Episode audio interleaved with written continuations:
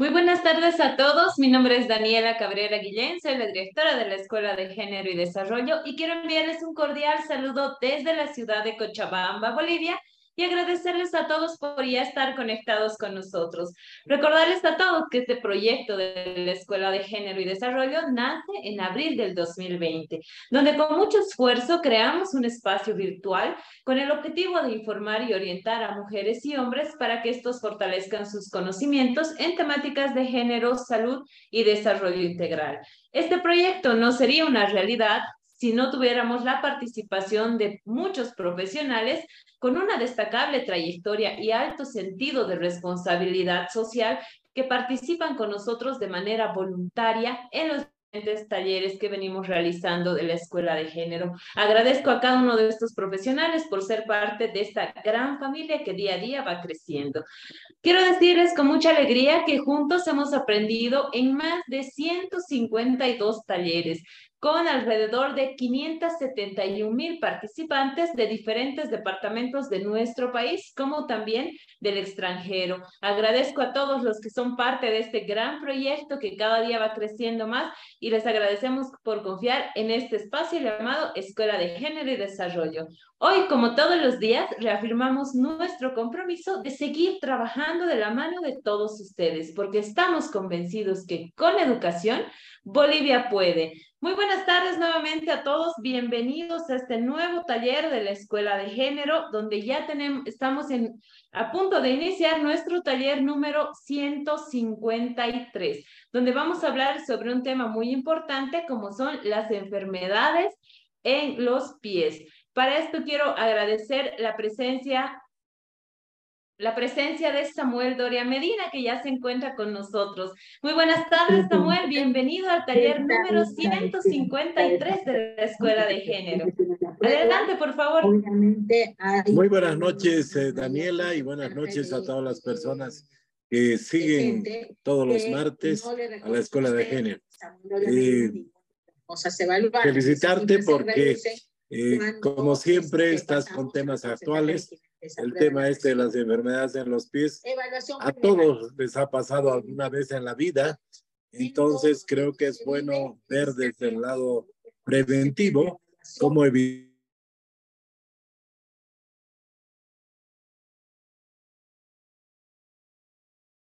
eh, medicinas. Eh, ahora, ahora me escuchan. Ahora sí, se te ha cortado unos segundos, Samuel. Adelante, por favor. En la ciudad me has cortado, pero bueno. Eh, en el caso de Bolivia. Sí, decía de que es importante ver la parte este, preventiva para no tener problemas en los pies, eh, porque eso dificulta nuestra movilidad, dificulta una serie de actividades y, yo creo que tiene que ver con el aseo, que tiene que ver con el tipo de zapatos que uno utiliza, en fin. Pero estoy seguro que va a ser muy interesante para todos este, escuchar esta charla por un profesional destacado. Así es que, sin más comentarios, adelante, Daniela. Muchas gracias, Samuel. Y como bien tú decías, este es un tema muy importante que está enfocado sobre todo en la medicina preventiva. Te agradecemos por estas palabras y sobre todo por el apoyo que nos brindas para la realización de cada uno de los talleres de la Escuela de Género. Y como bien tú decías, es momento de poder iniciar este taller. Tenemos mucha gente ya conectada con nosotros Permítanme, por favor, para iniciar, presentarles a nuestra expositora del día de hoy. Ella es la doctora Ingrid Aguilar Zamora. Ella es médico cirujano de la Universidad Técnica de Oruro. Cuenta con un posgrado en farmacología general de la Universidad del Valle en Cochabamba, así como también cuenta con un posgrado en emergencias médicas de la Universidad también del Valle. Por otro lado, eh, cuenta con un posgrado en educación en diabetes en la Universidad de UDEM de México, un diplomado internacional intensivo en flebología y linfología de la Universidad Autónoma Benito Juárez de México. Además, cuenta con un diplomado en cuidado integral de heridas ostomías de eliminación de la Universidad Nacional Autónoma de México y también una especialidad en podiatría del Instituto de Investigación de Educación Superior del Colegio de Podiatría de Monterrey. Asimismo, cuenta con un diplomado en lo que es ecografía general en la Universidad del Valle Cochabamba. Actualmente es jefe médico de la clínica doctora Ingrid Aguilar en la ciudad de Cochabamba y La Paz desde el año 2020 hasta la fecha además de ser médico especialista en cirugía podiátrica en la Clínica Tres Ángeles en Monterrey, México. Queremos agradecer la presencia de la doctora Ingrid Aguilar, que ya está conectada con nosotros para poder hablar sobre este tema tan importante. Les quiero recordar a todos ustedes que tenemos 45 minutos de exposición de nuestra invitada del día de hoy y 45 minutos para que todos ustedes puedan realizar sus consultas. Iniciamos, por favor. Muy buenas tardes, doctora doctora, bienvenida. No podemos ver todavía su cámara, si es que podemos solucionar esa dificultad, por favor, y iniciamos, por favor. Adelante. Daniela, buenas tardes. Eh, actualmente sí está activada mi cámara, no sé cuál es el desperfecto que hay. Bueno, lamentablemente no podemos ver la doctora, sí la escuchamos muy bien, si es que por favor podemos eh, solucionar el problema. Eh, voy a volver a ingresar. Perfecto. Mientras nuestra invitada, la doctora Ingrid Aguilar, se conecta con nosotros, quiero agradecerles a todos por ya estar conectados con nosotros. Nuestras diferentes salas ya se encuentran casi llenas, la gente sigue ingresando. Eh, quiero enviar saludos también a la gente que se conecta desde los nueve departamentos de nuestro país, Bolivia, como también gente que se conecta desde pero agradecer a gente, tenemos una gran audiencia en Paraguay, tenemos audiencia también en México, en Perú, gente que se conecta con nosotros también desde Chile. Así que muchísimas gracias a todos ellos por confiar en este espacio para poder aprender un poquito más acerca de este tema tan importante como son las enfermedades en los pies. Por otro lado, recordarles a, a todos ustedes que los talleres de la Escuela de Género son los días martes a partir de las 18.30 y estamos ya minutitos de poder iniciar con nuestro taller sobre enfermedades más frecuentes en los pies. Así que vamos a esperar a que nuestra invitada por favor se pueda conectar nuevamente y podamos solucionar ese desperfecto que tenemos. Mientras tanto, tanto en el chat de Zoom de las diferentes salas de Zoom y también desde Facebook, háganos conocer desde dónde se conectan, por favor, para poder enviar también los saludos correspondientes. Así que eh, vamos saludando a Jimena Aguirre, que ya está con nosotros, también a Adán Ezequiel, a Natalia Vareiro de eh, Paniagua también, que ya está conectada con nosotros. Saludos a Gary David Tapia, que se conecta desde Cochabamba, muchísimas gracias. Saludos a Sunilda Díaz también, saludos a Carlos Rosario gente de La Paz también que se conecta con nosotros. Muchísimas gracias a todos ustedes. Recordarles también que los talleres de los certificados más bien de los diferentes talleres de la Escuela de Género están ya habilitados para todos ustedes en nuestra página de Facebook. Ahora sí, doctora, la podemos ver y probemos el micrófono, por favor, si es que la escuchamos correctamente. Si podemos habilitar, por favor, el micrófono. Ahí está. ¿Sí me escuchan? Ahora sí, la vemos y la escuchamos perfectamente. Así que iniciamos, por favor, doctora, sin antes agradecerle por estar esta noche conectada con nosotros y compartir eh, información muy importante acerca de las enfermedades más frecuentes en los pies. Iniciamos, por favor, adelante. Bienvenida. Bueno, buenas noches. Eh, primeramente agradecerte la invitación, Daniela. Es un gusto poder compartir con todos los asistentes a este taller que eh, voy a dictar el día de hoy. Em, es acerca de las enfermedades más frecuentes que me toca ver en, lo que son las enfermedades del pie. Eh, vamos a tocar cuatro patologías. Eh, una es el uñero, uña encarnada. La segunda es la micosis en uñas o los hongos en uñas, micosis plantar, o sea, la micosis en pie, y por último, el dolor en el talón, que es la talalgia o fascitis plantar más conocida con ese nombre. Vamos a compartir la, la pantalla. Eh,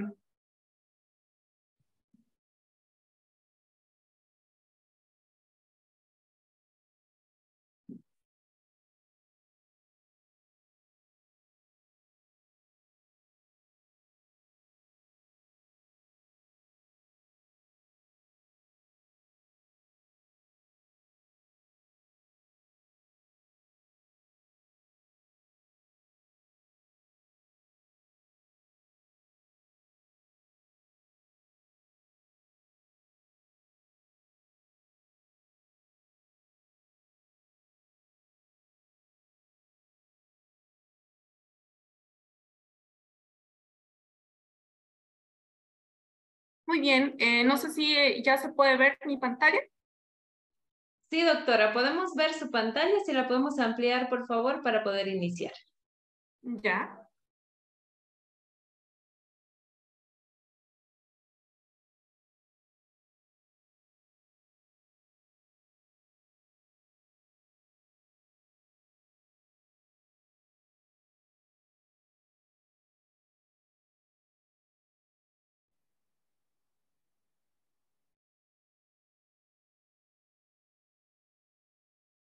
Muy bien, ¿ahí está bien?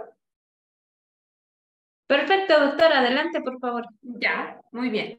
Vamos a eh, comenzar eh, hablando de las patologías más frecuentes del pie, como había mencionado anteriormente.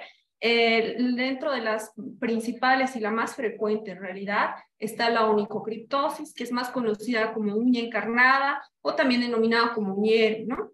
¿Qué es el uñero? El uñero, primero hay que definirlo, es una eh, condición crónica o una condición clínica, mejor dicho, que ocurre cuando el borde de la uña, o sea, el segmento de uña eh, del pie está demasiado afilado y demasiado lateralizado y comienza a clavarse en la piel circundante, en la piel que está eh, vecina a esta, a esta uña comienza a producir esa, esa alteración, ¿no? Dentro de los síntomas más frecuentes que vamos a encontrar Mm, mucho va a depender de la fase en la que se encuentra esta condición. Vamos a encontrar tres fases, entonces va a ser totalmente evolutivo. Al inicio el paciente solamente va a presentar eh, inflamación, también puede haber algo de enrojecimiento y dolor intenso en el lugar afectado. Si esta condición no es tratada en su momento, eh, va a ir avanzando tanto el dolor, se va a hacer mucho más agudo, el enrojecimiento, el eritema que vemos alrededor también va a ser mucho más extendido y a la larga va a generar una infección por eh, la presencia de un o de, un, de un del, del segmento de uña que está produciendo la inflamación, ¿no? Entonces va a producir una infección del tejido circundante que a la larga, si no es tratada, va a generar un, un crecimiento de piel que se denomina granuloma, ¿no? Muchas veces, si este granuloma y esta infección que ya se está cronificando no llega a ser tratada, como no tiene un punto de salida externo, la infección se va a profundizar, entonces va a comenzar a afectar tejido celular subcutáneo, músculo, tendón y más profundo el hueso, ¿no? que es una de las complicaciones más eh, severas que puede producir esta eh, condición. Dentro de los estadios de la onicocriptosis, como les había mencionado bien, va a eh, ser totalmente evolutivo, entonces vamos a encontrar tres estadios. El primero es el estadio inflamatorio. Como su nombre bien lo recalca, solamente hay inflamación. Vamos a ver un enrojecimiento. Al tacto podemos sentir algo de dolor los eh, segmentos que están afectados y también va a haber em, eh, inflamación. Puede que el dedito sea un poquito más grueso de lo que normalmente es. Si esta fase no es tratada, va a avanzar entre los 7 a 10 días y va a generar una infección, ¿no? Eh, como bien mencionaba, ese tejido o esa, ese segmento de uña que no debería estar ahí produce una infección en el tejido subyacente que se caracteriza o principalmente va a producir una secreción, ¿no? que es conocido como pus, exudado, y pues va a producir un mayor dolor y una mayor, eh, eh, un mayor enrojecimiento alrededor de la uña. Si esta fase no es tratada, ya a partir de las dos, tres semanas, ya vamos a ver lo que es un, un, estado mucho más crónico, que es el estadio 3, en el cual hay una inflamación crónica. Esta inflamación, ¿qué produce? Produce una reacción del cuerpo que se caracteriza principalmente por, formar un tejido de protección. Este tejido se llama granuloma, que son los segmentos que se pueden apreciar alrededor eh, de la uña que especifica la imagen del estadio 3 y esos tejidos este, son sumamente sangrantes, ¿no? Entonces, aparte de tener eh, el dolor, aparte de tener el enrojecimiento, la secreción, incluso incapacidad para poder caminar de manera adecuada, vamos a presentar ese sangramiento, esa secreción. Y si esta eh, fase no es tratada de manera oportuna, como mencionaba, tenemos el riesgo de poder profundizar esa infección y que pueda producir un, un estado mucho más complejo que sería la osteomielitis, que es infección en hueso.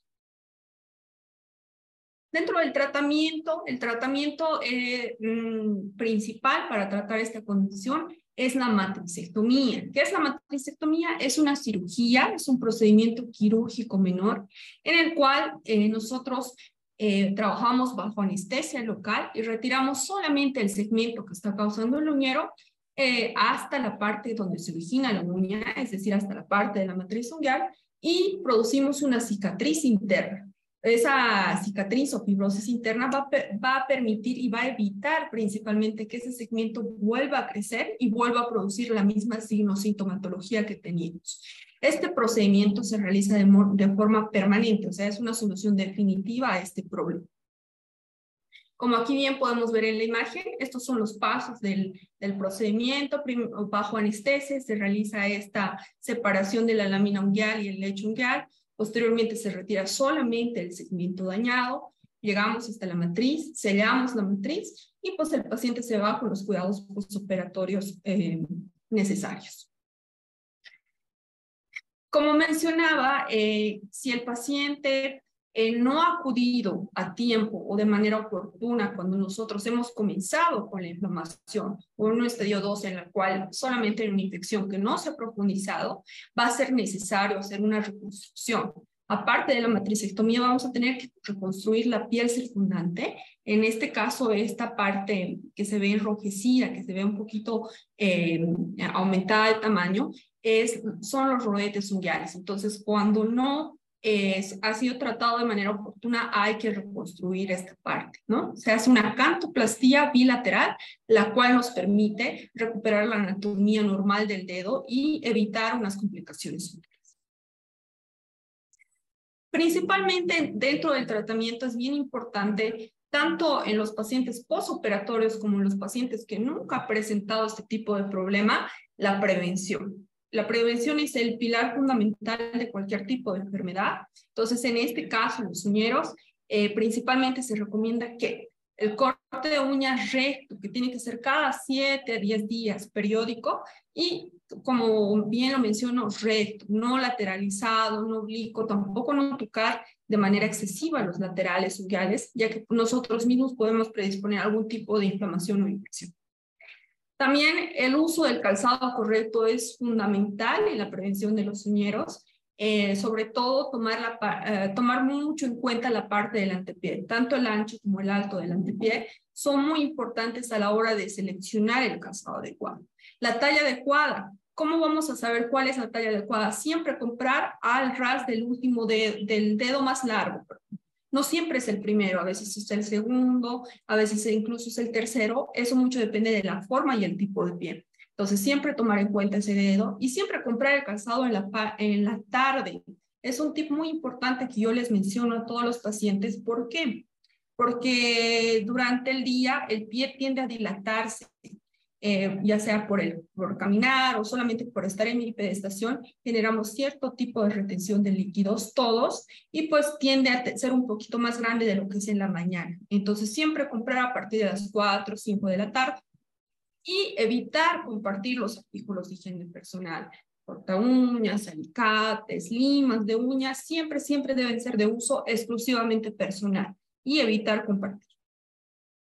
Y por último, y muy importante, si ya presentamos una inflamación, un dolor constante que no ha mejorado con un corte de uñas adecuado, es importante acudir con el médico especialista. Puede ser el médico podiatra o puede ser el dermatólogo, traumatólogo que pueda tratar este tipo de condición. Hay que evitar eh, eh, cronificar esta condición, ya que puede traer grandes consecuencias.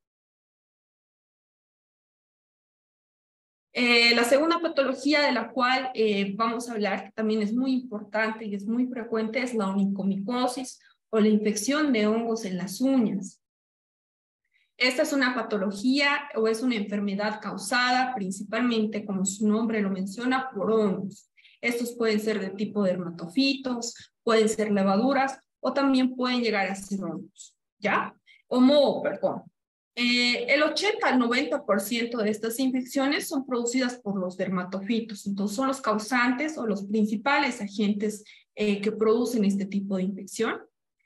Eh, esto se produce ya que esta forma de microorganismos tienen filamentos, es como decir que tienen pequeñas patitas y estas se adhieren a nivel de la superficie de la piel o de la uña y de esa manera tienden a ser muy em, eh, rebeldes en cuanto a la respuesta a los medicamentos antifúngicos en este caso y principalmente afecta a pacientes inmunodeprimidos, pacientes que padezcan algún tipo de inmunosupresión, diabetes, hipertensión, cardiópatas, pacientes con algún problema renal, VIH, eh, puede llegar a afectarles en una manera mucho más extensa y severa.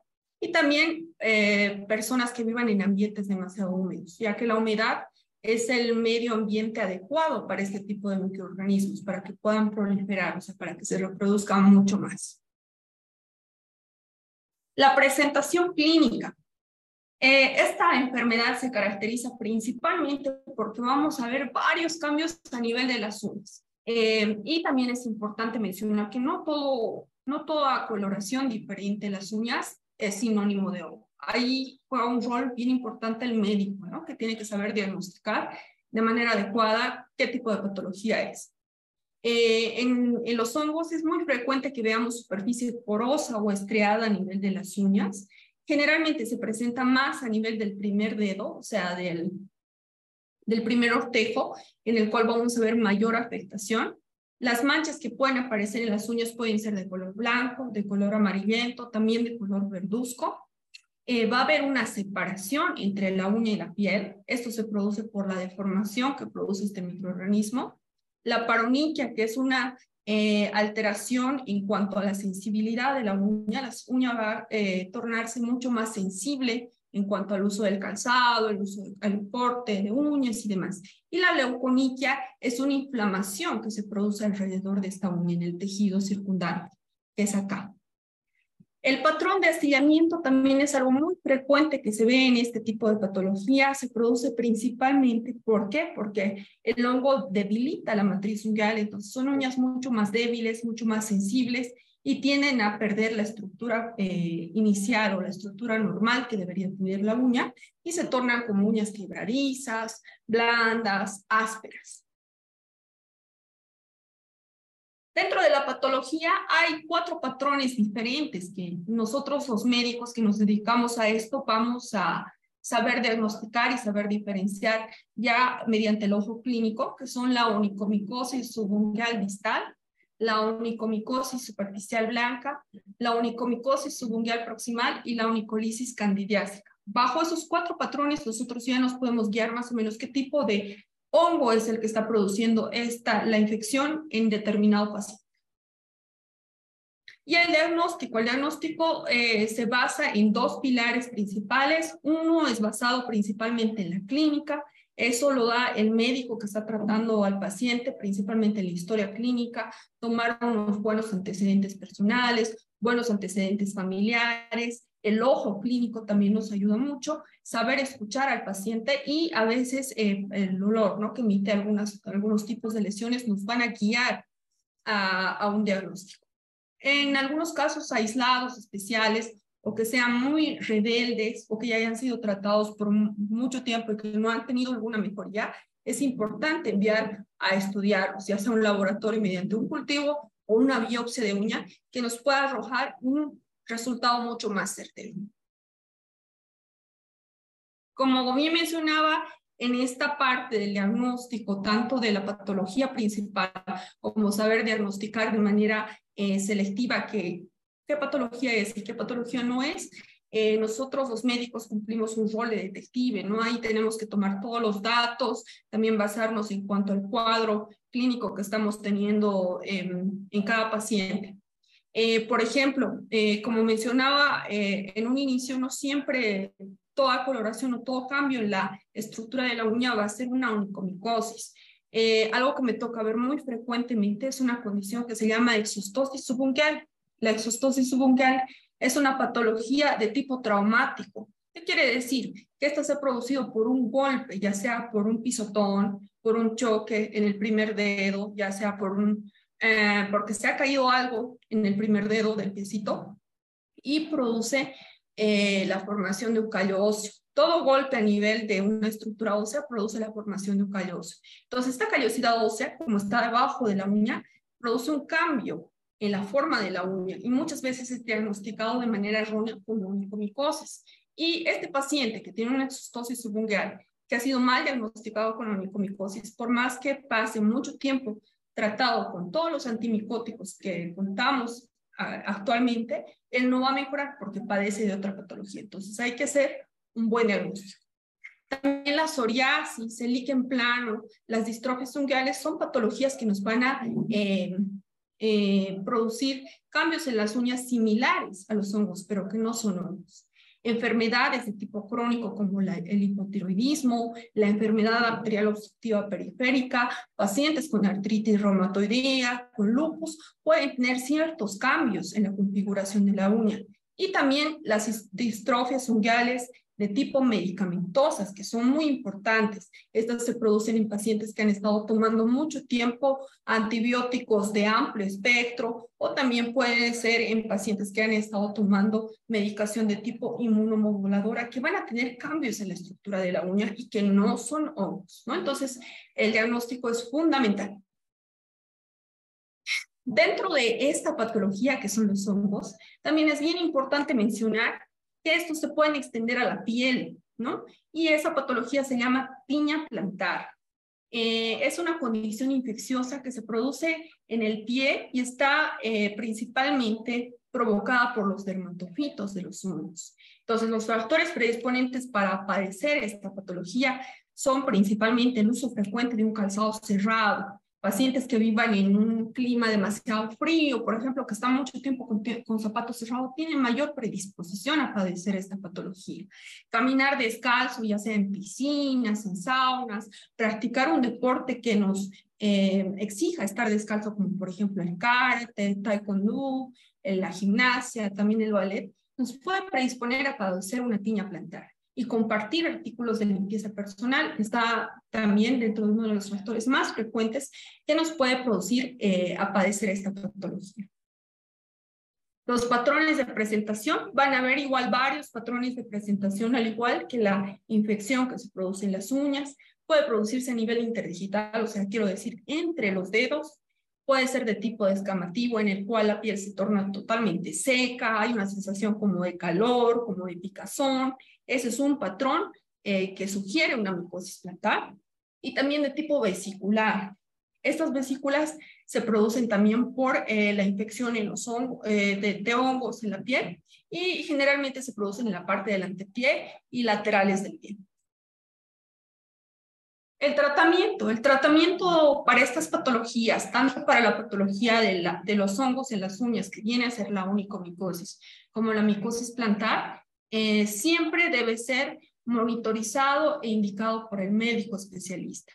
La extracción total de la uña, siempre, siempre, siempre les recalco esto a los pacientes, no, no es la eliminación de la infección. Entonces está totalmente contraindicado realizar esto, ya que, ¿por qué? Porque la infección está alojada a nivel de la matriz unguial. Por más que nosotros extraigamos la parte externa de la uña, la uña va a seguir generándose con cierto tipo de infección porque no es eh, el tratamiento adecuado para esta condición. También es importante mencionar que esta enfermedad no se resuelve de manera espontánea, no se va a quitar de manera natural. Y los tratamientos convencionales para la total remisión pueden ser muy dificultosos y prolongados. Estamos hablando de dos, tres años de tratamiento, ¿no? Entonces, por eso muchas veces los profesionales que nos dedicamos a ver este tipo de patologías, recurrimos a la combinación de varias terapias que puedan ayudar y acelerar este, tratamiento, ¿no? Tanto la medicación tópica como la sistémica y siempre prescrita por un médico especialista. Esto se detalla y se, se y se determina muy bien. ¿Por qué? Porque eh, este tipo de medicación suele ser algo tóxica tanto para los riñones como para el hígado, entonces el paciente necesita una monitorización muy estrecha para que eh, pueda quitarse la infección y al mismo tiempo no producir ningún tipo de, de problemas o eh, complicaciones adversas. Em, esta medicación, es importante mencionar que la medicación sistémica para los hongos, los antimicóticos orales, eh, son, son seguros siempre cuando sean utilizados en la dosis correcta, en el tiempo correcto y con la monitorización correcta. Eh, también hemos visto que la, el láser eh, en la onicomicosis tiene efectos muy positivos en cuanto al tiempo de recuperación de esta infección. ¿Por qué? Porque tiene un efecto térmico. Quiere decir que el láser calienta la superficie mundial y eh, produce una mejoría en el tema de los hongos por dos efectos principalmente. Uno, el efecto de termólisis va a producir que haya la lisis o la muerte de ciertas esporas y productos que producen los hongos a nivel superficial, o sea, de la capa córnea de la uña. Y segundo, va a producir unos canales, unas perforaciones milimétricas y muy selectivas a través de la uña, las cuales van a permitir que la medicación que nosotros vamos a aplicar pueda penetrar y pueda llegar a, la matriz unguial, que es donde nosotros necesitamos que haya el efecto para que se pueda eliminar la infección, ¿no? También tiene la ventaja de ser un efecto totalmente preciso y selectivo. Entonces, eh, bajo mi experiencia profesional eh, y bajo la experiencia que tengo como con pacientes, me ha ido bastante bien con el láser, por lo cual yo personalmente sí los recomiendo. Y por último, vamos a hablar acerca de las talalgias. Las talalgias eh, son dolores eh, que pueden, o mejor dicho, es un síndrome doloroso regional complejo que se produce a nivel del talón y que eh, está situado en la parte posterior del pie, ¿no? El origen y la etiología, vamos a clasificar a este tipo de dolor según la etiología o el origen de donde se está produciendo, ¿no? Puede ser de tipo óseo, puede ser eh, traumatológico por infección o tumoral. El principal es el traumatológico, ¿no?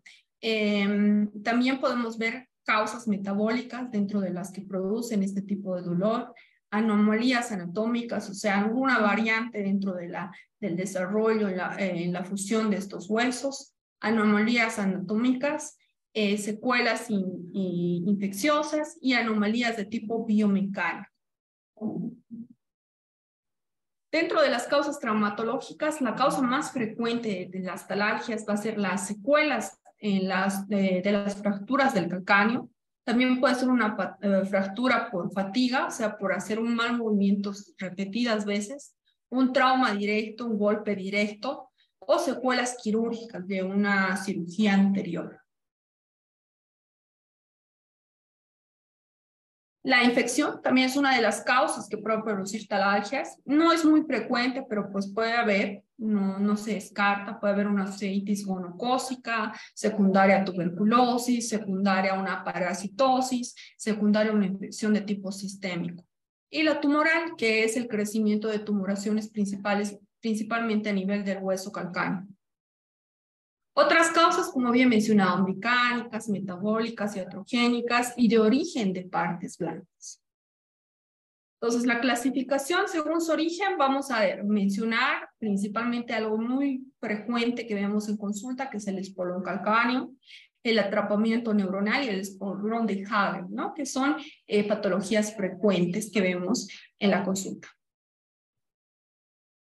La fascitis plantar, eh, la, la bursitis retrocalcánea y la tendinitis aquileana. La fascitis plantar, ¿qué es? Es la inflamación del tejido de la fascia plantar, que es una membrana blanda que une la parte del, del calcáneo, o sea, del hueso que está en el, en el talón, con la parte de los huesos del antepié, o sea, de las falanges del antepié. Esta región con esta, con esta región es unido mediante la fascia plantar. Entonces, cuando nosotros padecemos una fascitis plantar, quiere decir que hay una inflamación en ese tejido de unión. La bursitis retrocalcánea es otro tejido blando que está situado en la parte del talón del pie. Está situado entre el hueso calcáneo y, la inserción del tendón de Aquiles. De Aquiles. Es, un, es un colchón de tejido blando que muchas veces tiende a inflamarse y también puede provocar dolor en el talón. Y la tendinitis aquilea, que es la inflamación del tendón de Aquiles, ¿no? que conocemos que está insertado en la parte del talón hasta la parte posterior de la pierna. Eh, la fascitis plantar es una patología que generalmente aparece entre los 40 a 70 años. La causa más frecuente del dolor eh, a nivel del talón es más frecuente en mujeres, en una proporción de 2 a 1 en cuanto a varones. Se produce también muy frecuente en los atletas y en pacientes con sobrepeso, ¿no? Es muy frecuente verlo en esos casos. ¿Por qué es muy frecuente en las mujeres? Por el uso del tacón. Puede pasar que nosotros podamos desarrollar eh, fascitis plantar por tacones que estén demasiado elevados y que no sean eh, aptos en cuanto a la biomecánica del pie. Eh, como explicaba anteriormente, eh, la etiología o el causante de la fascitis plantar es la inflamación que se produce en la inserción de la fascia plantar a nivel del talón, ¿no? Entonces puede producirse tanto en pies cabos como en pies planos. Aquí vemos en esta imagen dónde está la fascia plantar que les detallaba. Está ubicada en, la parte del talón, se, extiende desde el talón hasta las terminaciones de las falanges a nivel, en su porción proximal. Y es este tejido el que se inflama. Eh, las causas pueden ser múltiples. Puede haber un atrapamiento neuronal, también puede haber una inflamación, una abducción, también puede haber una ruptura por estrés Puede ser secundario, estrés repetitivo, o sea, hacer un movimiento que sea anti, antibiomecánico y que nos produzca la ruptura o la lesión de este tendón. Desgarro, también puede haber microdesgarros por una respuesta inflamatoria y por la sobredistensión de las fibras, ¿no? Que se produce por esos movimientos mencionados anteriormente. Los datos clínicos, o sea, la sintomatología que va a presentar el paciente, principalmente un dolor. El dolor es de tipo matutino, ¿Cómo se produce? O sea, el primer paso que nosotros damos es un dolor como descarga eléctrica. Por eso es de tipo neuronal y nos va a producir principalmente una incapacidad total o parcial para apoyar la región del talón.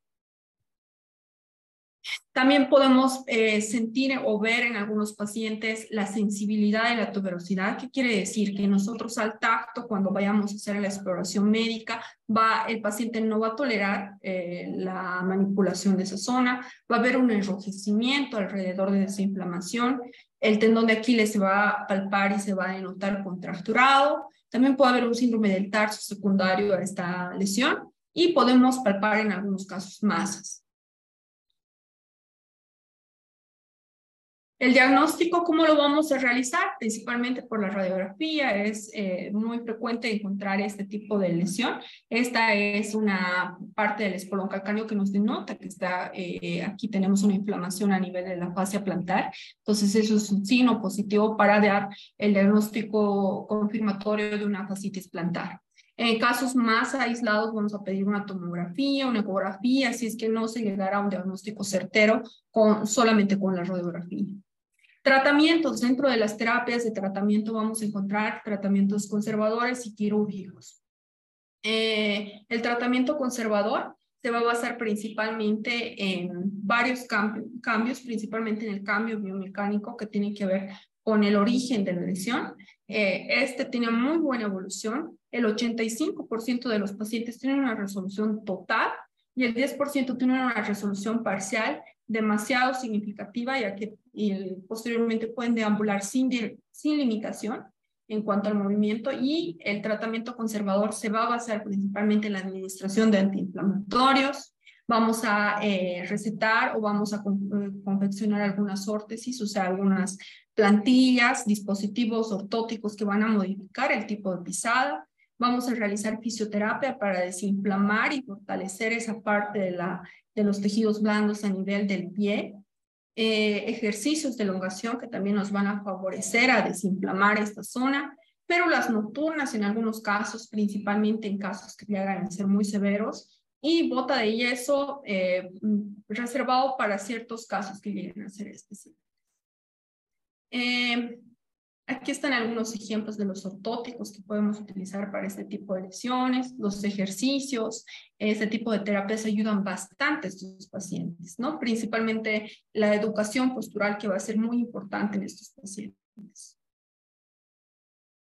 Y en algunos casos tenemos que recurrir a algunos tipos de infiltraciones con cierta medicación eh, directamente en el punto donde se está produciendo la inflamación, directamente en la fascia, que van a permitir desinflamar esa zona y quitar los síntomas.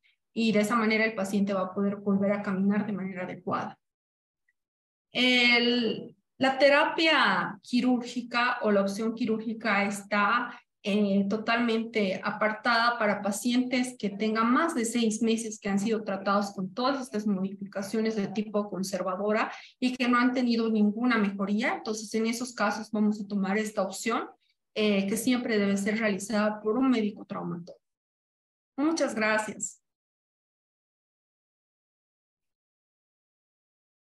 Ahora sí, queremos agradecer a la doctora Ingrid Aguilar por habernos brindado tanta información muy valiosa el día de hoy para que podamos aprender un poquito más acerca de las enfermedades más frecuentes en los pies y sobre todo cómo cuidarlas, cómo tratarlas.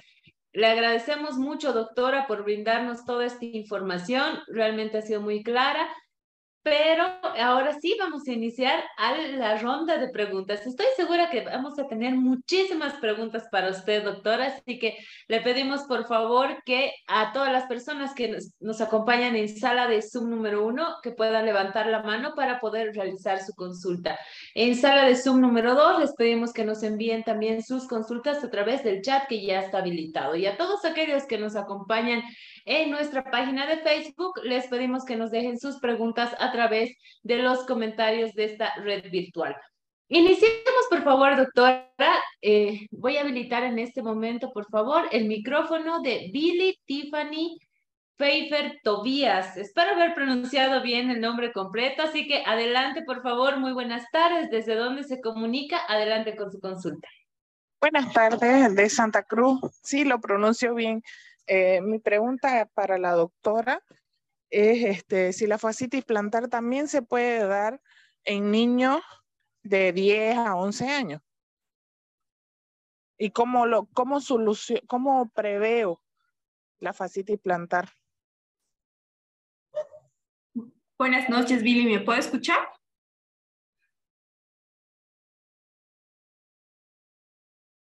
Sí, la escuchamos. Ah, Adelante, por favor. Muy bien.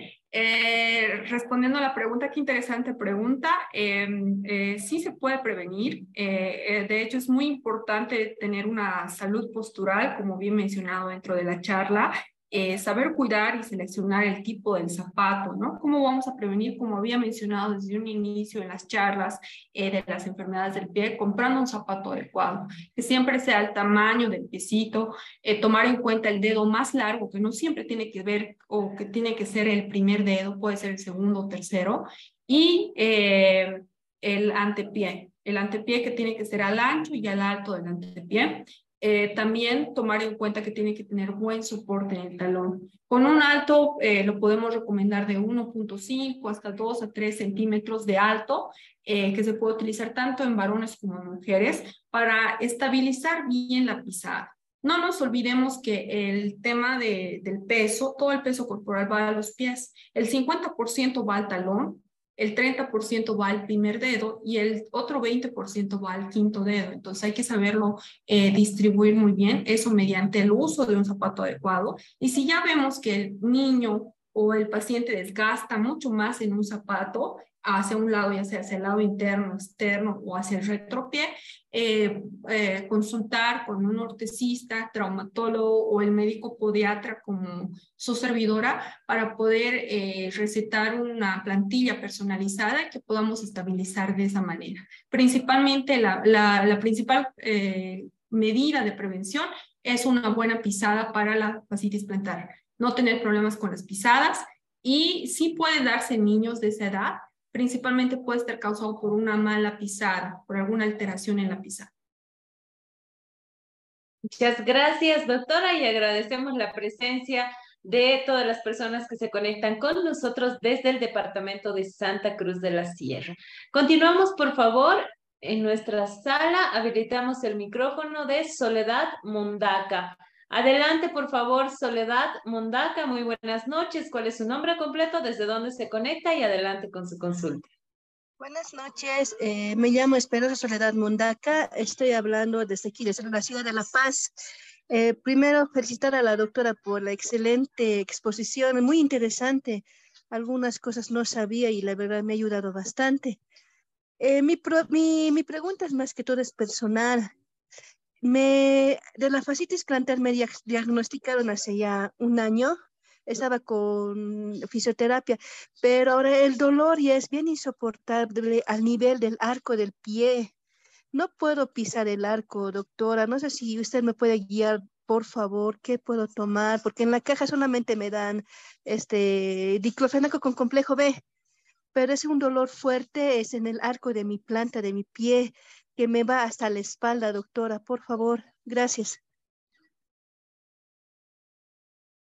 ¿Cómo está Soledad? Buenas noches. Em, sí, este, puede haber algunos casos en los cuales, eh, pese a la intervención de tipo eh, no, no invasiva, o sea, solamente el tratamiento eh, sintomatológico no haya mejoría, en su caso, yo les recomendaría el uso de ortóticos, o sea, de unas plantillas personalizadas que puedan aliviar la carga a nivel del talón, podamos organizar la carga a nivel de todo el pie y de esa manera no tenga esa hipersensibilidad a nivel de, medio pie.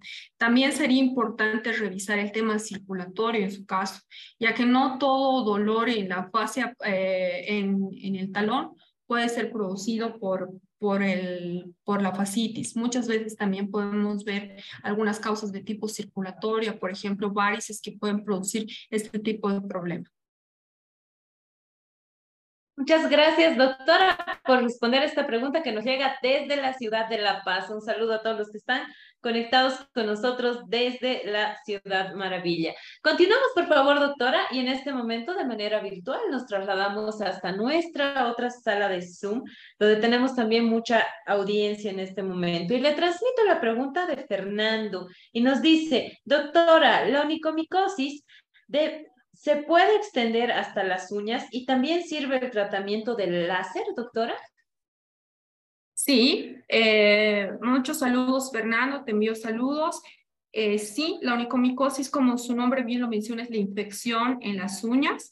Em, puede producirse tanto en las uñas como en la piel, o sea, a nivel del alrededor de las uñas, y puede estar producido por el mismo hongo. Y el láser sí nos ayuda bastante como había especificado en un inicio, nos ayuda a abrir esos poros, esos canales a través de la uña y que la medicación pueda ser absorbida a través de la matriz unguial y de esa manera poder eliminar la infección. Es bastante útil. Muchas gracias, doctora, por esta recomendación y a tomarla en cuenta, por favor, para los que les interese esta información. Continuamos, por favor, le transmito la pregunta de Elizabeth también desde nuestra otra sala de Zoom y nos dice, doctora, buenas noches. Quisiera saber cuánto tiempo dura la recuperación después de la, estación de uñeros, doctora. Ah, del procedimiento de uñeros. Eh, muy interesante pregunta. El, tiempo de recuperación va a depender mucho del grado de infección que va a presentar el paciente en el momento de la intervención. Generalmente tiene que estar con cuidados entre unos 7, 7 a 14 días, es lo que les pedimos. El paciente puede caminar, pero no hacer eh, ejercicios extenuantes, quiere decir no patear, no correr, pero sí puede deambular solamente sus actividades necesarias y con un zapato adecuado obviamente siempre cuidando el sitio de infección o bueno, el sitio tratado en realidad de la herida posoperatoria. Muchas gracias, doctora. Continuamos, por favor. Y ahora sí nos trasladamos hasta nuestra página de Facebook. Saludamos a todos aquellos que nos acompañan desde nuestra red social del Facebook en nuestra página de Escuela de Género y Desarrollo. Y le transmito ahora la pregunta de Pamela Cabrera Silva y nos dice, doctora, buenas noches. Una consulta, una persona que no realiza tratamiento en la onicomicosis, ¿qué daño causaría en su salud? Eh, los daños que podemos tener a raíz o secundarios de una onicomicosis eh, pueden ser los siguientes, que la infección se extienda hasta la matriz unguial, o sea, hasta donde se origina la uña, que sería este, en la parte interna de la piel, y eso puede producirnos una infección que pueda extenderse incluso hasta hueso. Entonces, es importante eh, tratar de manera oportuna esta infección. Si bien eh, puede estar mucho tiempo de manera estacionaria, o sea, no agravarse, es importante tratarla porque en cualquier momento puede llegar a avanzar de manera muy, evolucionar de manera muy rápida y producir este tipo de complicaciones. Gracias, doctora, por responder esta pregunta. Continuamos, por favor. Tenemos muchísimas preguntas para usted, así que no sé si nos va a dar el tiempo, pero vamos a hacer lo posible, doctora. Le transmito ahora la pregunta de Elis Ángela Solís y nos dice, ¿es posible que por causa de los tacones pueda darse escoliosis, doctora? Sí, sí, es posible. ¿Por qué? Porque como había mencionado hace un momento en la última parte de la, de la charla que hablábamos hablado del dolor en el talón, eh, todo el peso del cuerpo va a nivel de los pies. Y el 50% va a nivel del talón. Entonces, si nosotros estabilizamos de manera muy severa con un tacón de, unos 8, 10, hasta 15 centímetros, hay algunos tacones, eh, producimos un desbalance y desequilibrio en todo el cuerpo. No solamente se va a ver reflejado en los pies, sino también en las rodillas, en la cadera, a nivel de la columna y hasta los hombros y la posición, incluso de la mandíbula puede verse afectada por esta situación. Gracias, doctora, por responder esta pregunta.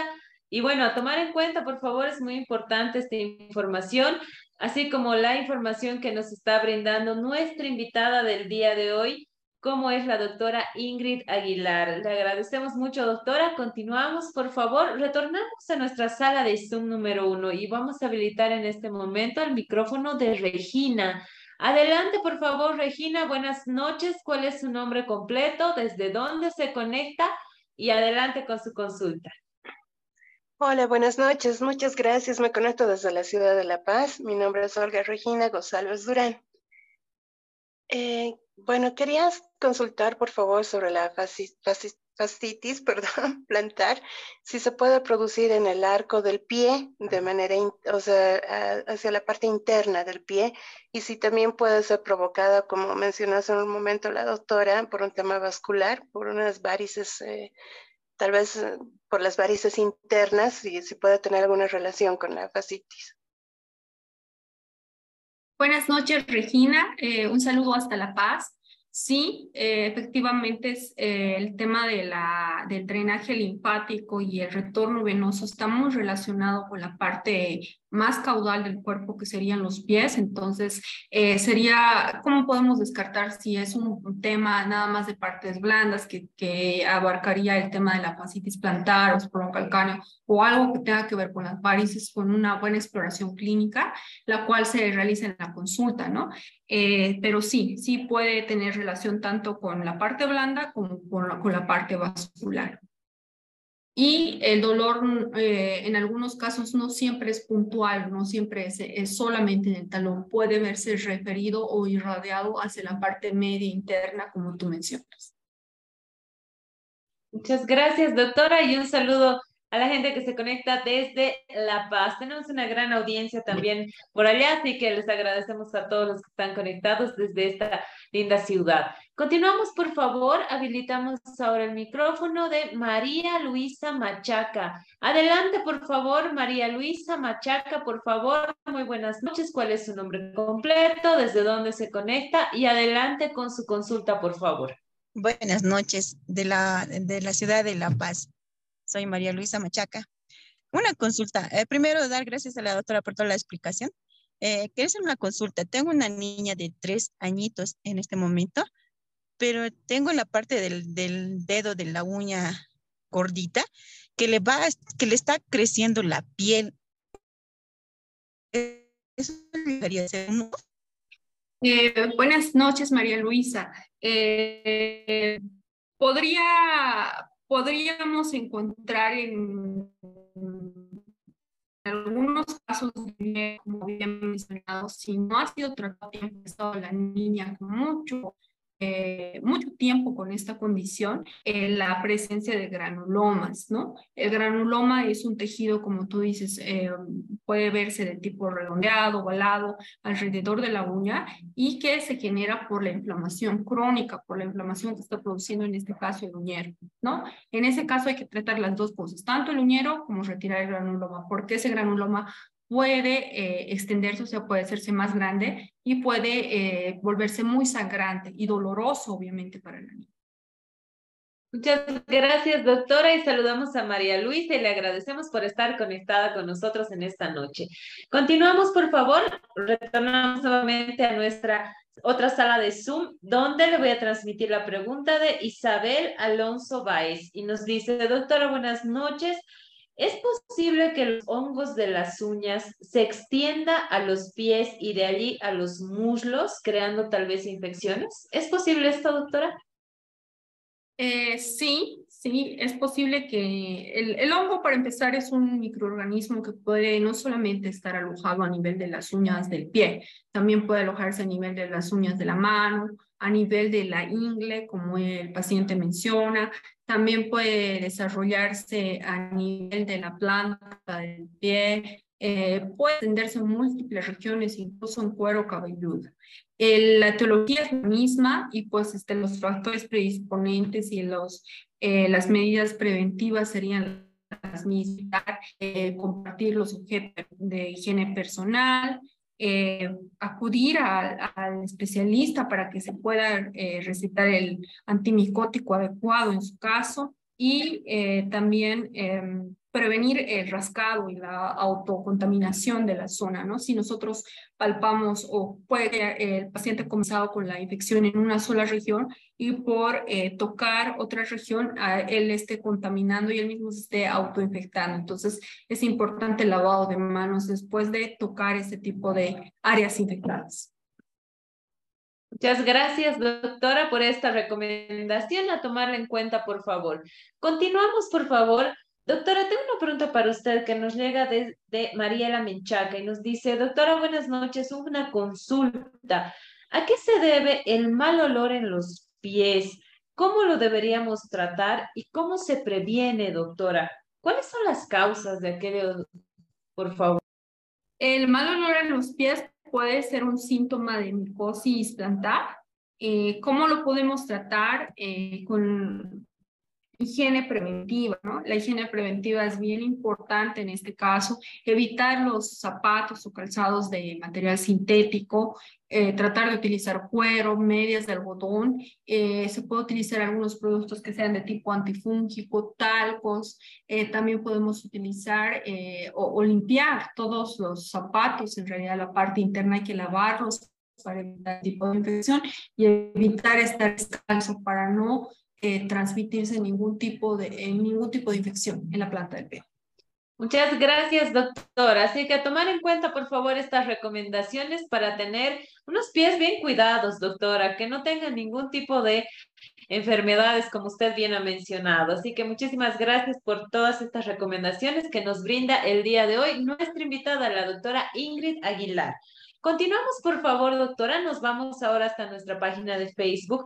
Doris Karina Yucra Col, que nos dice, doctora, ¿qué podemos hacer si el talón se reseca y empieza a agrietarse? ¿Cuáles son las causas y el tratamiento recomendado, doctora?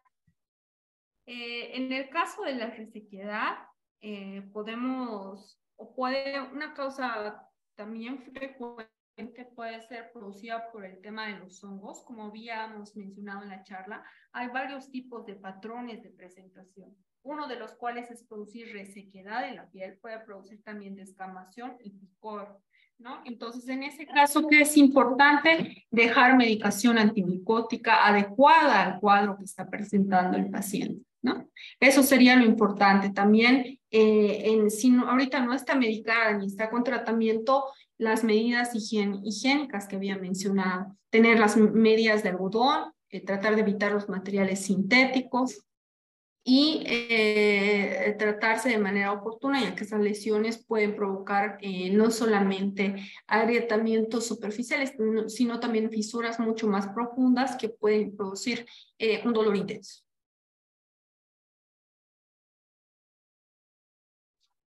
Muchas gracias, doctora, por esta recomendación. Continuamos, por favor. También desde nuestra página de, de Facebook nos dice Liz Lenny Romero. Doctora, buenas noches.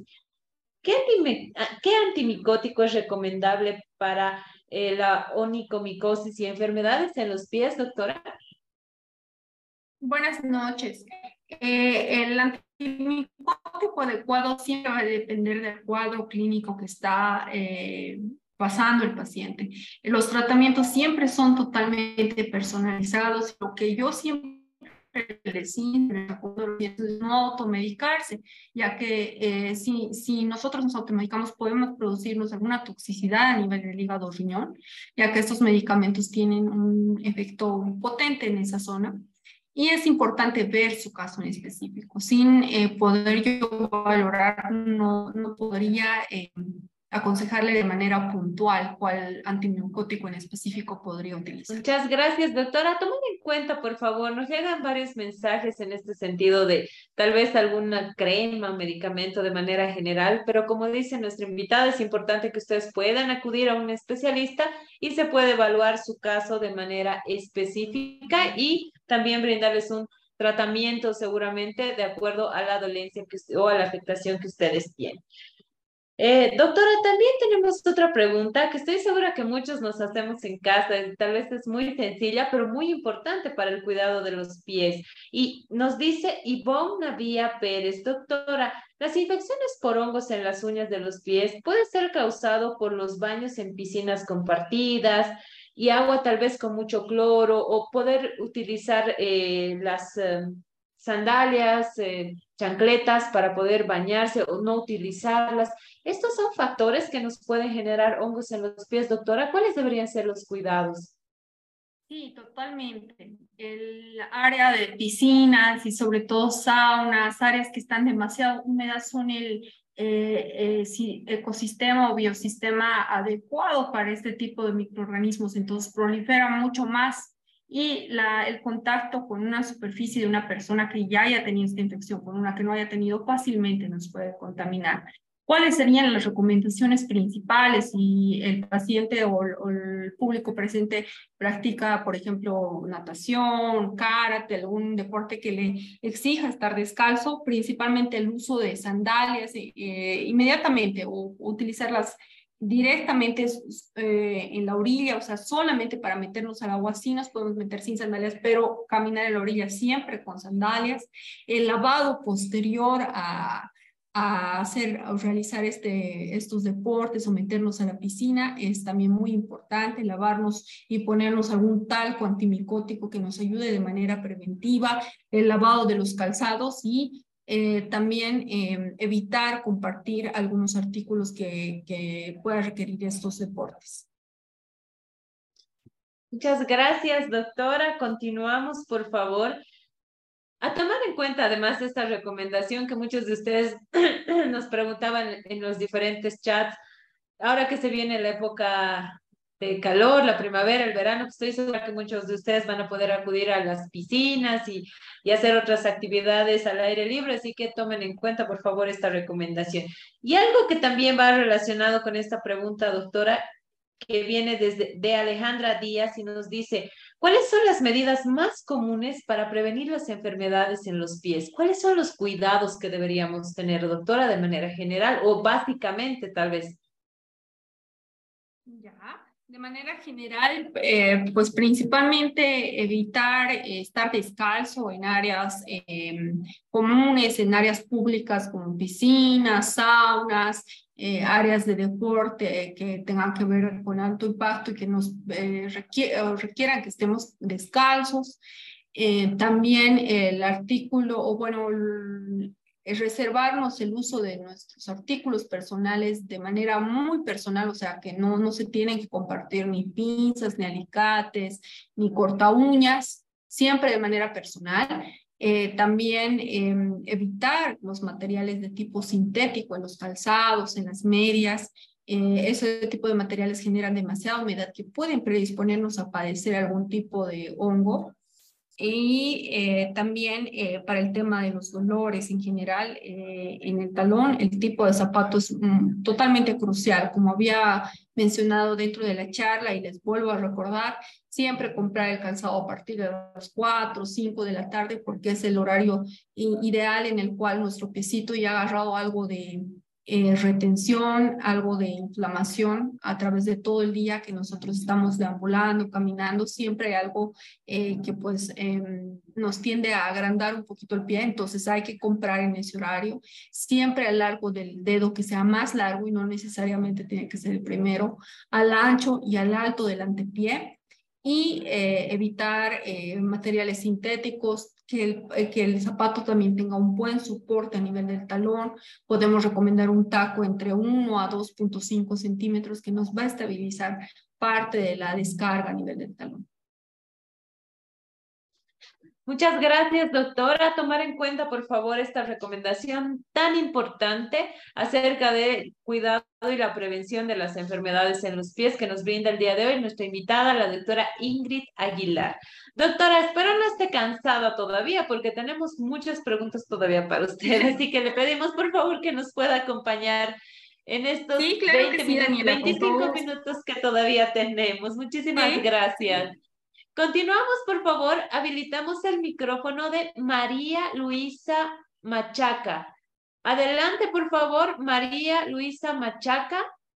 Adelante con su consulta, por favor, desde dónde se conecta y cuál es su nombre completo. Adelante. Perdón, buenas noches. Eh, eh, hace rato ya, ya le hice una pregunta a la doctora, pero me había respondido algo así, pero quería hacerle otra consulta tengo un niño, o sea, mi hijo, que tiene 23 años, que ha pasado por el mismo problema a esa edad, pero ha desaparecido sin ningún tratamiento, y, pero el de mi niña es un poco pronunciado, por eso es que le hacía la consulta a la doctora. Gracias. Sí, María, es muy frecuente que el tema de, de la pisada, sobre todo, se regularice mucho a, a medida que pasan los años generalmente y fisiológicamente todos los niños nacen con pie plano, entonces a la larga poco a poco el pie y la parte blanda, sobre todo de las estructuras que unen los huesos al pie, van estabilizándose mucho más y muchas veces se regulariza de esa manera. También se puede tomar algunas medidas de fisioterapia, ¿no? Como ser, este, pues hacer algunos ejercicios de elongación en la planta del pie para fortalecer esa zona y evitar que en un futuro tenga problemas. Muchas gracias, doctora. Y ahí está, le demos dos oportunidades a, María, así que le, le, agradecemos por estar conectada con nosotros. Continuamos, por favor. Habilitamos el micrófono de Fabiola Carlo. Adelante, por favor, Fabiola. Muy buenas noches. ¿Desde dónde se conecta? Adelante con su consulta, por favor. Eh, buenas noches. Eh, disculpe, doctora, mi duda era la siguiente. Hay personas Perdón, Fabiola, ¿cuál es su nombre completo? ¿Desde dónde se conecta? Y adelante con su consulta, por favor.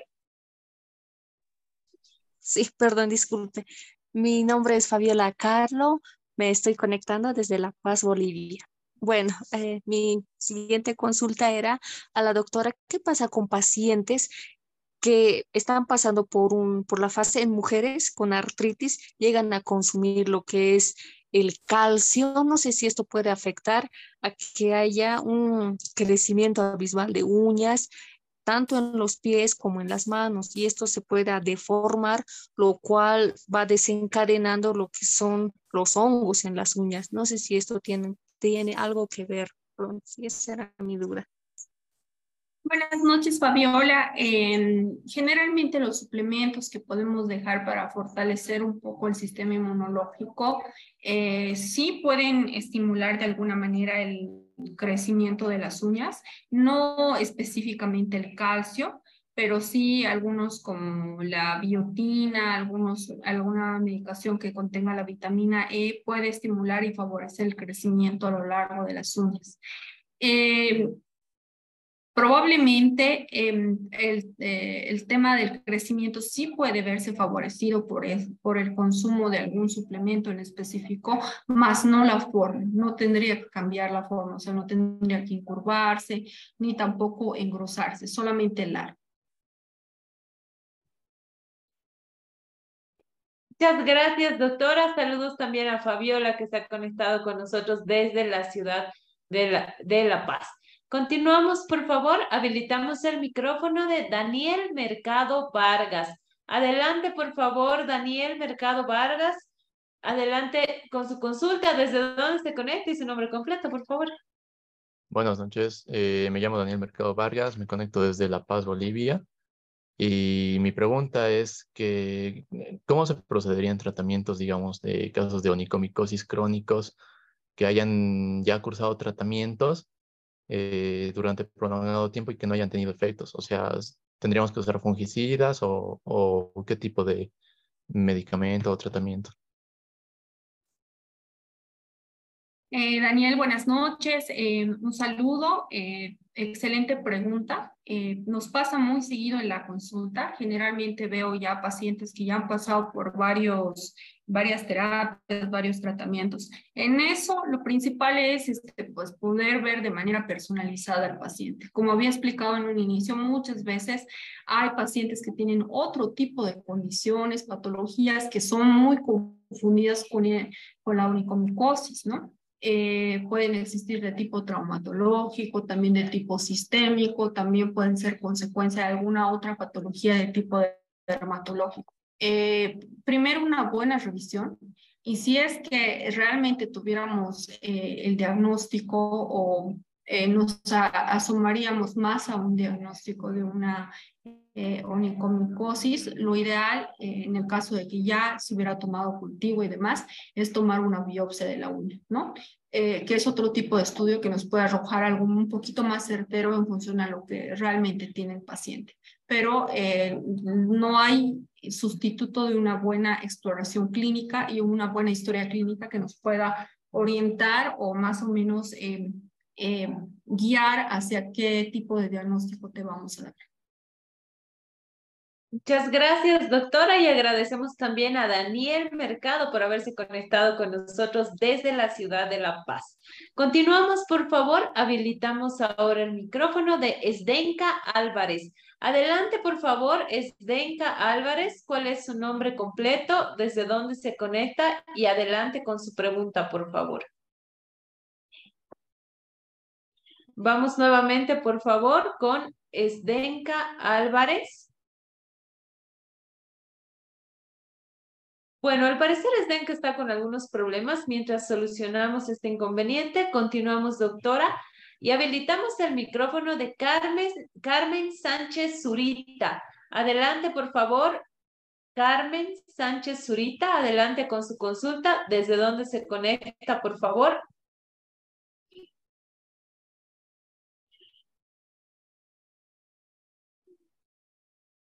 Bueno, continuamos, por favor, doctora. Ahora sí, eh, habilitamos el micrófono de Jocelyn Grisel Cruz.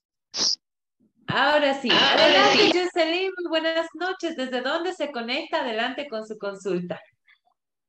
Sí, muy buenas noches. Mi nombre es Jocelyn Grisel Cruz Quiñones. Eh, soy de La Paz y mi pregunta para la doctora es, eh, yo tengo mi abuela, que ella sufre de las varices tipo 3. No sé si califica como enfermedad de los pies, pero tenía esa duda. Eh, la duda es que fue a consultar a su médico y bueno, un médico y le dijeron que no podía hacerse, eh, no sé si es adecuado a esa edad hacerse la cirugía de las varices. Em, le dijeron que era por estética. No sé si es, eh, yo quería consultar si es algo recomendable o qué se puede hacer o qué tratamiento debería seguir.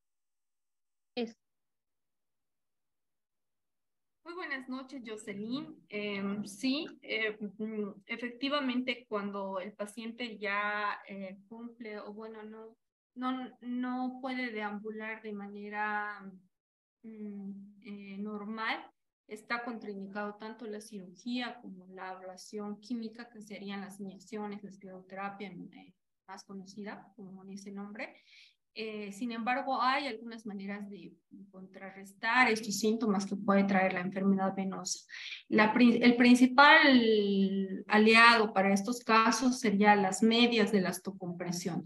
Siempre hay que ver el estadio o, eh, mediante un examen Doppler, mediante la clínica, este, ver hasta dónde está extendida la enfermedad, a eso recetar unas medias en cuanto a la talla, la compresión que el paciente necesite.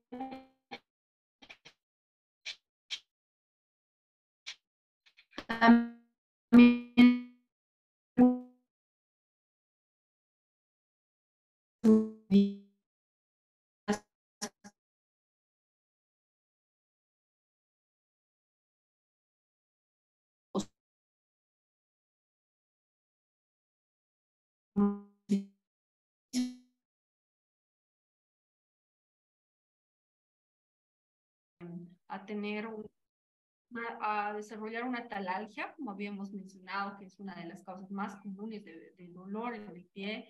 También nos puede eh, desarrollar alguna inflamación de los tejidos blandos, como la fascia plantar, la bursa, una tendinitis. Eh, también podemos desarrollar a lo largo de, de, del tiempo por, por por ejercer ese tipo de, de, movimientos de manera repetitiva, algún traumatismo o fracturas de tipo eh, por estrés, ¿no? Entonces, es importante siempre cuidar este, pues, tanto los movimientos como el tipo de zapato en el pie, eh, ya que es un soporte que lo necesitamos para todo, ¿no? Para caminar, para realizar nuestras funciones normales, entonces eh, siempre tener mucho cuidado, mucha prevención con esos, con esos, ese tipo de, de cosas que el paciente menciona. Muchas gracias, doctora. Vamos con las últimas dos preguntas, por favor, ya que estamos eh, en la recta final de este taller tan importante. Les agradecemos a todos por estar conectados con nosotros y sobre todo a usted, doctora, por tener la paciencia para poder respondernos cada una de las preguntas. Continuamos, por favor. Ahora sí, habilitamos el micrófono de Scarlett Michelle Rosell, por favor. Adelante con su pregunta. Scarlett Michelle Rosell, adelante. Muy buenas noches. ¿Cuál es su nombre completo? ¿Desde dónde se conecta? Y adelante con su consulta. Buenas noches, doctorita. Eh, mi nombre es Scarlett Michelle Rosell Escobar. Soy de la ciudad de La Paz. Eh, la pregunta que tengo para la doctorita es sobre el espolón. Eh, tengo una persona que tiene espolón en el talón y hace tiempo fue a consultar al traumatólogo. Este le recetó lo que son las plantillas de silicona, pero le comento, doctorita, que el dolor ha empeorado nomás y el tema del espolón, no sé si la verdad sea tal vez un cartílago o algo que crece o cómo podría ser un tratamiento. Buenas noches, Scarlett. Em, el tema del espolón es una, es una tuberosidad eh, que crece a, nivel de la región plantar, sobre todo en el hueso calcáneo, y que es una extensión de la fascia plantar. Entonces, la fascitis plantar y el espolón calcáneo están bien relacionados. Muchas veces eh, tener este crecimiento, esa tuberosidad que es diagnosticada en radiografía, no siempre tiene o es sinónimo de que tenga que haber dolor. Hay muchos pacientes que tienen espolón y no tienen nada de dolor. Entonces, en los que sí tenemos que hacer una intervención eh, terapéutica, principalmente es en los pacientes eh, como tu familiar, que mencionas que pues tienen un dolor eh, de tipo crónico que no mejora con el uso de ortóticos. En ese tipo de paciente habría que revisar y descartar que no tenga ningún problema circulatorio ¿no? Ya que también las varices pueden em, exacerbar esos problemas. Si no habría ninguna de esas dos, de esos dos eh, aspectos que te mencionaba, se podría trabajar eh, infiltraciones en la zona directamente para desinflamar el tejido, pero siempre y cuando el paciente sea candidato. Muchas gracias, doctora. El día de hoy tenemos una gran audiencia desde la ciudad de La Paz. Les agradecemos a todos por estar conectados con nosotros. Vamos con la última consulta, por favor, ya llegando al final de nuestro taller.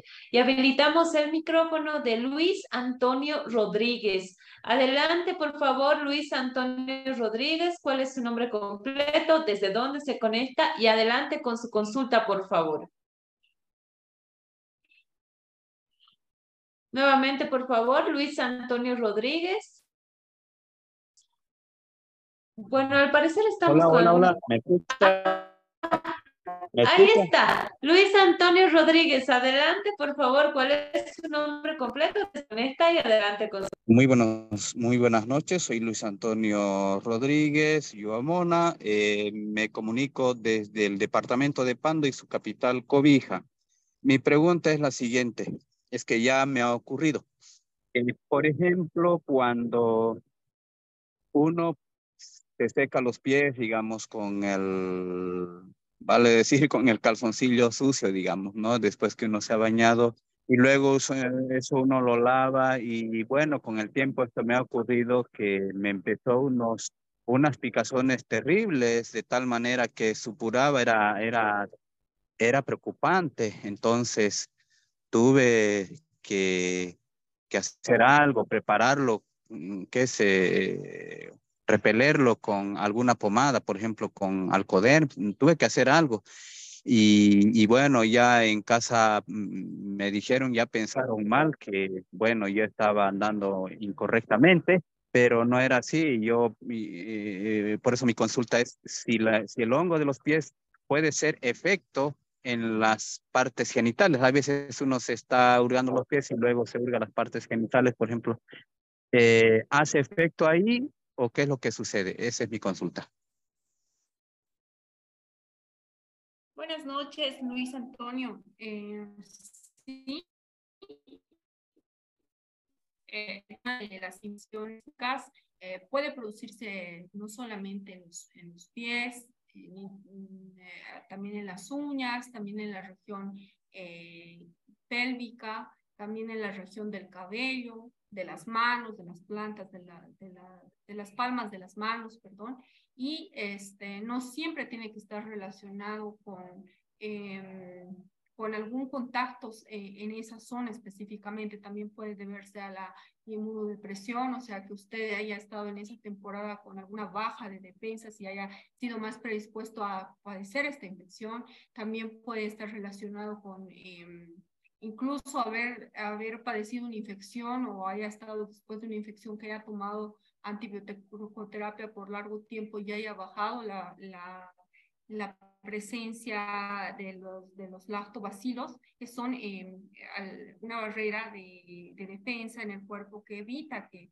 nosotros eh, tengamos este tipo de infecciones. Entonces puede deberse a, a ese tipo de causas, no necesariamente a que haya tenido algún contacto relacionado en esa zona y también puede uno autocontagiarse, como había mencionado hace un momento, que si nosotros manipulamos la zona por decir que en las palmas de las manos yo tengo y toco el pie, puedo fácilmente contagiarme a esa zona. Entonces es importante evitar este, pues tocarse, lavarse las manos, este, evitar el contacto eh, directo y también este, con alguna ropa, como en su caso, toallas y demás, y este, tratar la infección, porque no solamente puede extenderse allí, sino también puede extenderse hacia el cuero cabelludo, hacia manos, si no tiene un tratamiento adecuado. Muchas gracias, doctora, y agradecemos también a Luis Antonio que se ha conectado con nosotros el nuevo cobija una bella ciudad. Así que muchísimas gracias a todos los que están conectados también desde la ciudad de Cobija. Bueno, doctora, lamentablemente hemos llegado al final de nuestro taller. Quiero agradecerle por estar conectada con nosotros en esta tarde-noche para poder compartir toda esta información tan importante acerca del cuidado de las enfermedades más frecuentes en los pies. Y además queremos agradecer a las más de 3.000 personas que el día de hoy han participado, se han conectado. Agradecer también a todas aquellas que han realizado sus consultas. Doctora, por favor, para finalizar nuestro taller, ¿cuáles, serían las últimas recomendaciones? por favor, y sus palabras de despedida. Claro sí, querida eh, mis últimas recomendaciones para todos mis, queridos eh, pacientes, eh, todos los asistentes de este taller es eh, principalmente no automedicarse, tratarse las enfermedades e infecciones de manera oportuna y em, evitar o tomar en cuenta todas las medidas em, higiénicas y de postura que hemos mencionado en esta charla, nos va a servir bastante, em, principalmente no solamente para evitar este tipo de infecciones, sino para eh, pacientes que ya padecen algún tipo de infección a evitar a que esta infección se agrave. Entonces es bien importante seguir todos los cuidados. Al final, eh, la zona de los pies es una zona muy importante que nos permite realizar las actividades de manera diaria, es donde va todo el peso, también es, una, es un área que nos permite disfrutar de hacer deportes, hacer hobbies, entonces siempre tiene que estar bien cuidado. Y eh, los médicos que nos especializamos en esa área del cuerpo, estamos siempre para poder ayudarles si es que hay un problema. Agradezco a todos los asistentes, eh, a todas las personas con todas las preguntas que han estado atentos a la charla. Eh, para mí ha sido un honor eh, poder recibir la invitación, querida Daniela, y poder compartir todo mi conocimiento con los asistentes. Espero que haya sido de mucha utilidad, que la hayamos tenido una información de tipo puntual, que se haya podido entender para todos y quedarnos con los detalles más importantes en cuanto a los cuidados de los pies.